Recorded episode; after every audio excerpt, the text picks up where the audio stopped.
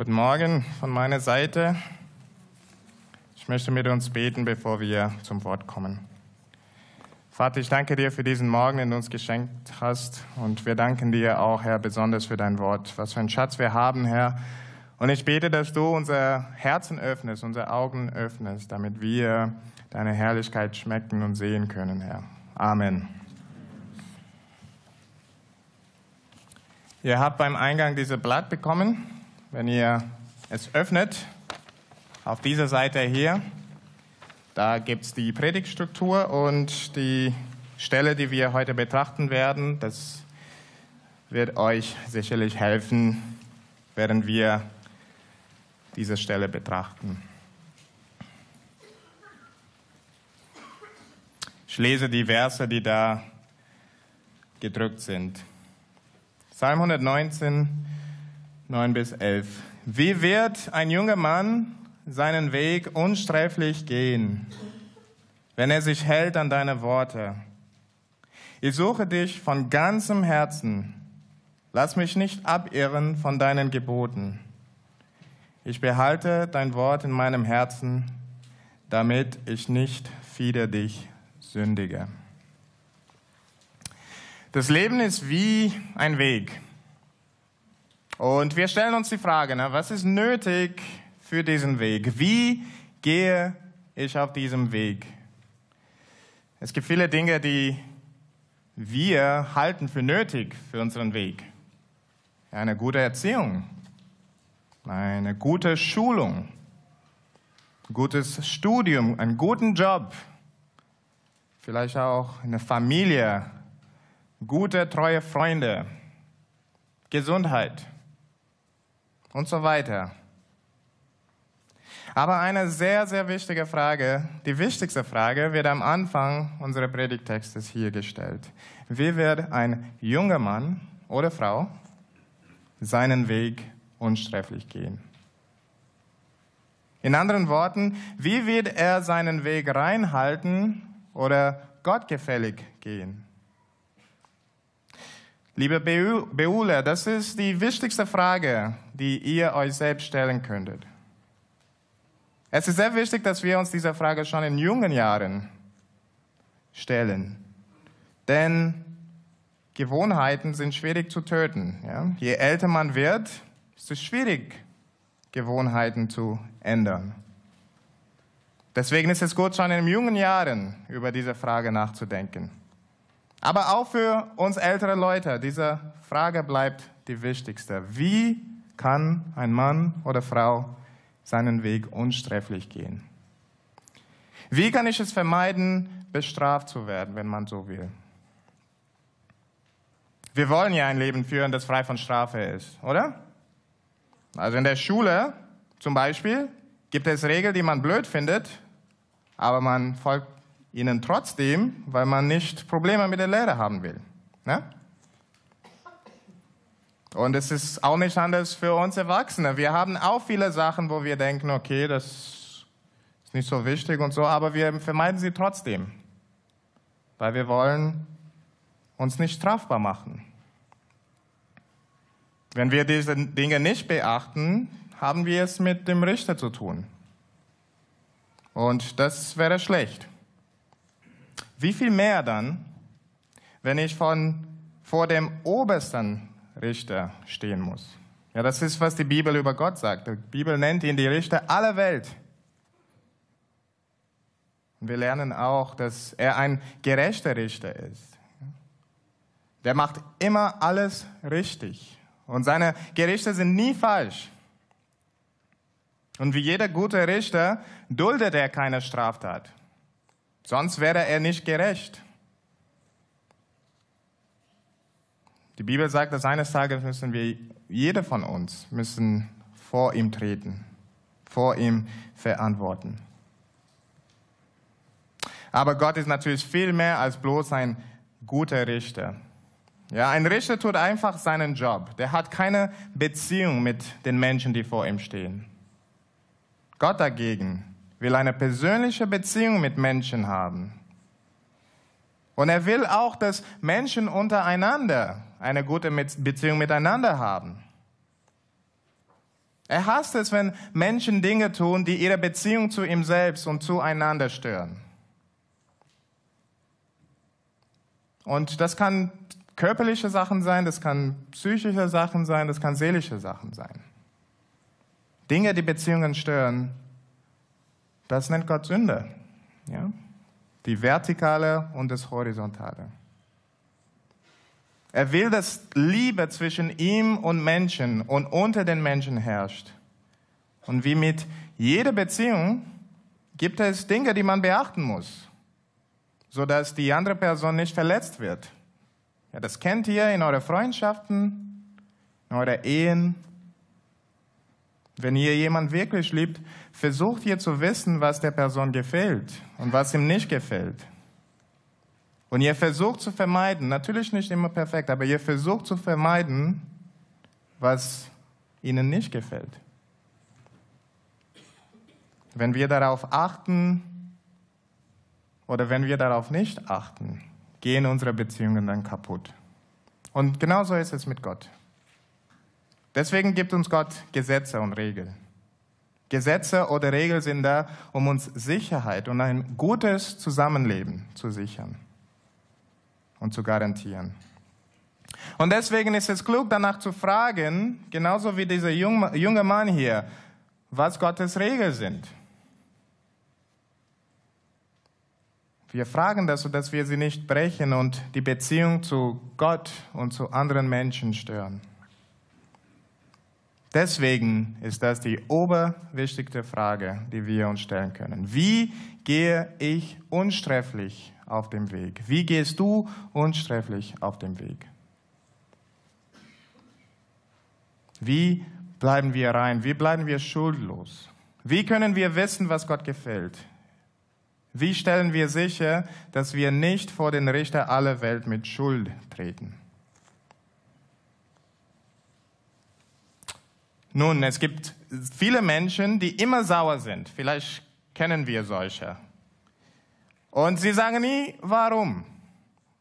Wir müssen immer versuchen herauszufinden. Aber es ist, als ob man immer auf dünnem, Eis geht. Ja? Man weiß nie warum und man kann auch nicht wissen warum oder was man falsch macht. Vielleicht kennt ihr solche Leute, vielleicht seid ihr solche Leute. Du fühlst dich die ganze Zeit dann oh, ich mache irgendwas Falsches, ich mache immer irgendwas Falsches. Aber Gott sei Dank, so ist es mit ihm nicht. Wir können genau wissen, was ihm gefällt und was ihm nicht gefällt. Das ist, was wir sehen in dieser Verse. Schau in Vers, in Vers 9. Wenn er sich hält an deine Worte. Gott lässt uns nicht raten, was gut und richtig ist. Gott sagt uns, was ihm gefällt und was ihm nicht gefällt. Er informiert uns, wo es hingeht auf unserem Weg in seinem Wort. Das ist, was die Bibel ist. Ja, Gott hat Menschen gebraucht, damit sie niederschrieben genau, was er wollte. Und dadurch können wir Gottes Gedanken erkennen. Wir können ihn persönlich dadurch kennenlernen. Wir können wissen, was er liebt, was er nicht so toll findet. Und durch die Bibel können wir auch erkennen, was die Gebote Gottes sind. Durch die Bibel lernen wir, was gut für uns ist und wie das Leben am besten funktioniert.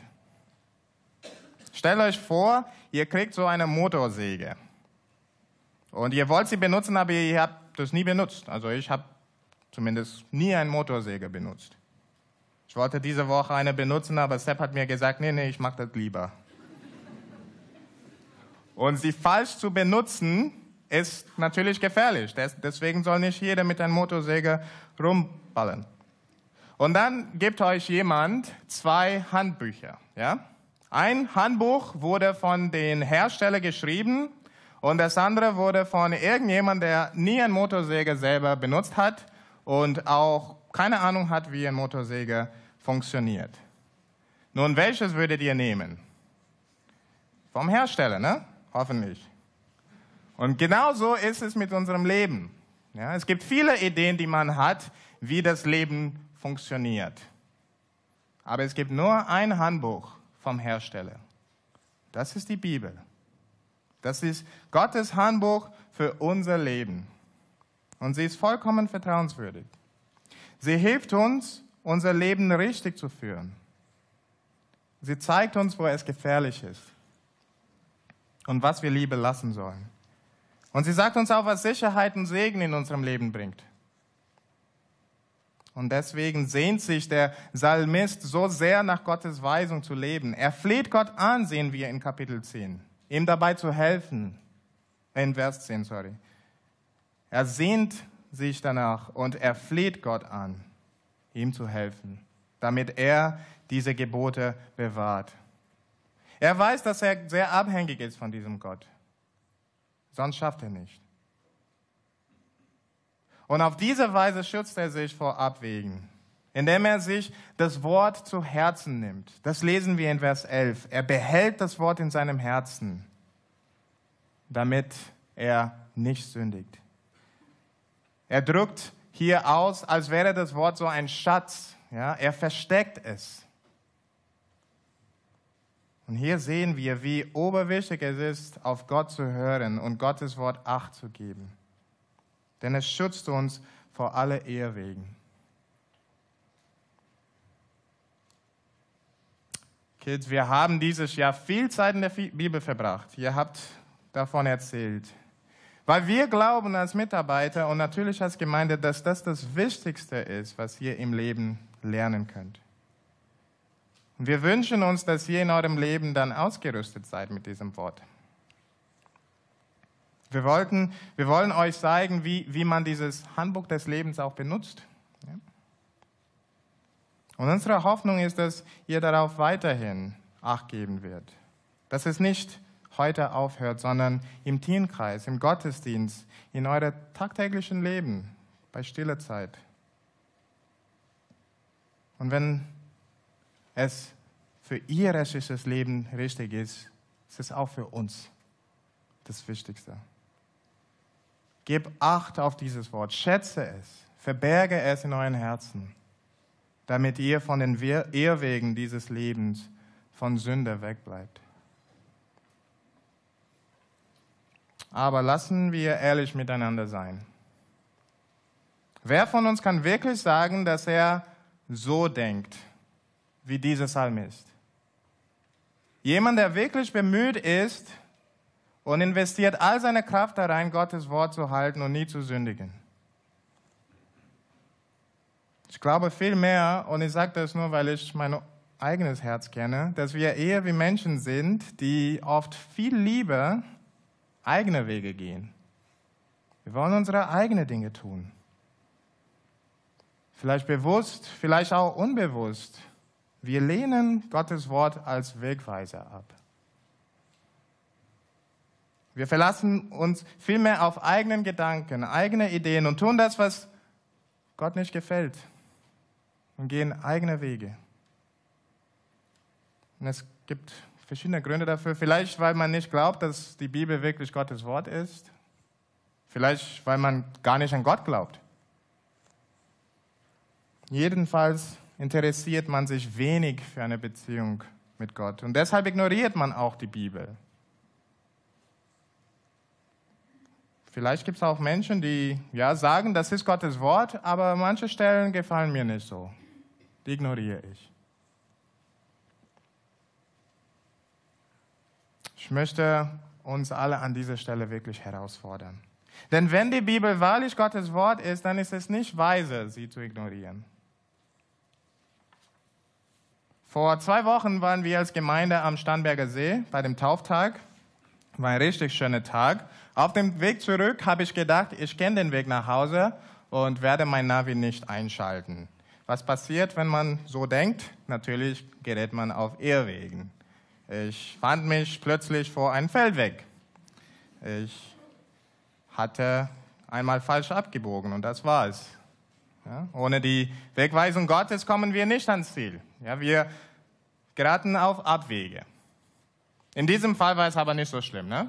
Ich konnte einfach umdrehen, den Weg zurückverfolgen und bald war ich auf dem richtigen Weg und habe natürlich meinen Weg nach München gefunden, sonst wäre ich heute nicht hier. Aber es gibt auch traurigere Fälle. Ja? Vor einigen Wochen war ich in England, um meine Familie zu besuchen. Und während ich da war, haben wir festgestellt, dass unser Nachbar, also direkt daneben, verschwunden ist. Keiner wusste, wo er war. Die Polizei kam zu uns und hat angeklopft und gesagt, habt ihr ihn gesehen? Und wir waren so, eigentlich nicht. Und die wussten nicht, was mit ihm passiert ist. Seine Freunde wussten auch nicht. Letzte Woche habe ich erfahren, dass er an einem Unfall verunglückt war. Das Auto ist über, über eine Kippe, Klippe gegangen. Also er scheint den Verlauf der Straße nicht richtig erkannt zu haben, ist auf Abweg gekommen und es war zu spät. Manchmal erkennen wir gar nicht, wie tödlich unsere Wege sind, bis es zu spät ist. Wir sind sehr oft oder eigentlich immer zu blind für so viele Gefahren, wenn wir auf unser eigenen Verstand verlassen. Unsere Sicht der Dinge ist zu begrenzt, zu klein. Und wir sehen nicht die Gefahren, die kurz vor uns stehen. Wenn wir unser ganzes Leben auf Abwägen bleiben, wenn wir nicht rechtzeitig umdrehen, dann ist unsere Beziehung mit Gott für immer zerstört. Das sagt die Bibel. Und das ist kein schöner Zustand, vor allem nicht nach dem Tod. Und das Problem ist umso größer, wenn wir dabei bedenken, dass Gott der gerechte Richter ist. Dass er keine Sünde ungestraft lässt, kein Irrweg ungestraft lässt. Irrweg bedeutet Strafe, ewige Trennung von Gott. Also was für Hoffnung haben wir dann? weil wir haben alle falsch abgebogen. Und hier ist, wo die Bibel auch der Platz ist, wo wir gute Nachricht bekommen. Für Menschen, die umdrehen, für Menschen, die ihre Abwege und Irrwege erkennen und davon umkehren, umdrehen, gibt es Hoffnung. Denn die Bibel ist nicht nur eine Sammlung von verschiedenen Geschichten. Die Bibel letztlich ist eine große Geschichte. Wir haben von Immanuels Mund gehört, wie Gott in die Welt gekommen ist, um Menschen, die auf Irrwegen sind, zu retten. Und er tat das durch Jesus Christus. Jesus Christus ist, worum es in diesem Buch geht. Deswegen brauchen wir so dringend da reinzuschauen. Und da lernen wir, dass Jesus der Einzige in der ganzen Geschichte war, der seinen Weg rein und unsträflich gehalten hat. Der Einzige, der nicht gesündigt hat. Der war der Einzige, der Gottes Gebote vollkommen gehalten hat. Somit ist er der Einzige, der keine Strafe von Gott verdient. Und trotzdem ließ er sich von Gott am Kreuz anstelle von schuldigen Menschen wie du und ich strafen. Ein großer Tausch geschah. Wir gingen alle in die Irre, jeder auf seinen Weg und zogen uns Gottes Gericht zu. Aber Gott warf unsere Sünde auf ihn. Er nimmt die Strafe für unsere Irrwege, wenn wir von ihnen umkehren. Es ist ein bisschen so, als würdet ihr oder eure Eltern eine fette Geldstrafe bekommen für zu schnell fahren. Und dann kommt jemand und bezahlt die Strafe. Nur ist das, was Jesus macht, viel, viel größer natürlich. Er nimmt Gottes Zorn weg. Gottes gerechter Zorn nimmt er weg. Und er sichert für uns Gottes Wohlwollen und Gottes Liebe. Nun, das ist wunderbare Nachricht, oder? Somit müssen wir keine Strafe mehr fürchten. Jesus aber nicht nur, nimmt nicht nur unsere Strafe auf sich, wenn wir umkehren, er tut noch viel mehr. Denn ich weiß, dass es gibt Menschen hier, die tatsächlich auf Gottes Weg gehen wollen. Denn vielleicht hast du erkannt, Gottes Wege sind wirklich gut und richtig. Und du willst in diesen Wegen, auf diesen Wegen gehen, aber du schaffst es nicht. Du hast dazu keine Kraft, du scheiterst immer wieder und gelangst immer wieder auf Abwege. Und tatsächlich, keiner von uns schafft es perfekt, Gottes Gebote zu halten. Keiner von uns schafft es, unsere Wege immer reinzuhalten. Und das ist wirklich entmutigend. Aber auch hier ist Jesus Christus der Bringer von Hoffnung und guter Nachricht. Denn nicht nur verspricht er Vergebung für die, die umkehren, aber er sagt uns auch, wenn er uns aufruft, ihm nachzufolgen, geht er den Weg mit uns. Er schenkt uns seinen Geist, der uns zunehmend verändert und uns die Kraft schenkt, auf diesem Weg, auf diesem guten Weg zu bleiben. Und, und falls wir von gutem Weg abkommen, weil wir einen Moment nachlässig waren, und das passiert mit uns Christen, wenn wir ehrlich sind, ziemlich oft, Bibel sagt, er geht auf die Suche. Genauso wie ein Hirte zu einem Schaf geht, der verloren ist. Und er findet uns und er trägt uns in seinem Schulter und er bringt uns auf den Weg zurück. Was für ein Trost und was für eine Sicherheit garantiert Jesus uns. Mit Jesus zu gehen ist ein Weg des Segens und Sicherheit. Und das ist dann die Frage, die ich am Ende euch stellen möchte. Seid ihr mit Jesus unterwegs? Geht ihr mit Jesus? Es ist ein Segen, mit Jesus unterwegs zu sein. Du kannst ab heute das tun, wenn ihr das noch nicht gemacht habt. Bitte redet mit mir oder mit Alex nach dem Gottesdienst, wenn ihr das heute zum ersten Mal machen möchtet. Wir würden sehr gerne mit euch reden. Und wenn ihr schon unterwegs mit ihm seid, vielleicht willst du wissen, wie kann ich aber ihm näher nachfolgen? Wie kann ich ihm mehr und mehr ähneln? Und hier weise ich zurück auf diese Stelle, die wir heute gesehen haben. In der Bibel sehen wir, wie Jesus Christus ist. In der Bibel lernen wir über seine Liebe, über seine Fürsorge für uns. Und es gibt einen schönen Vers in der Bibel, der sagt, im Schauen auf Jesus Christus werden wir verändert von Herrlichkeit zu Herrlichkeit. Wir werden mehr und mehr wie er im Schauen auf ihn. Und deswegen ist es so wichtig, zu Gottes Wort zu kommen Gottes Wort in unsere Herzen zu nehmen und davon zu leben. Dafür möchte ich beten.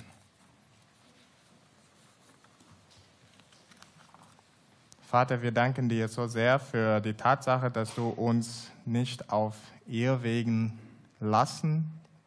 Herr, du zeigst uns genau, wo der richtige Weg ist, aber nicht nur das, Herr, du, zeigst uns auch, was die Lösung ist, wenn wir auf Irrwegen kommen. Wir danken dir so sehr für Jesus Christus, der uns vergibt von unseren Schuld, dessen äh, Opfer am Kreuz uns Vergebung zusichert, Herr, wenn wir zu dir kommen. Und wir beten, Herr, dass du uns dieser Vertrauen schenkst, dass du uns hilfst, zum einen dein Wort zu vertrauen und das, was es über uns sagt, wirklich zu glauben, aber andererseits auch nicht auf unsere eigene Leistung zu schauen und dabei entweder stolz oder entmutigt zu werden, sondern zu Jesus Christus zu kommen und zu wissen, dass wenn wir mit ihm sind, wenn wir unterwegs mit ihm sind, das ist sicher und gut für uns. Und ich bete das, Herr, für uns alle, ich bete das auch besonders für die BO-Kinder, Herr, dass sie in den nächsten Jahren und in ihrem ganzen Leben diese Sicherheit haben, die Jesus Christus äh, gibt. Ich möchte das in Jesu Namen bitten. Amen.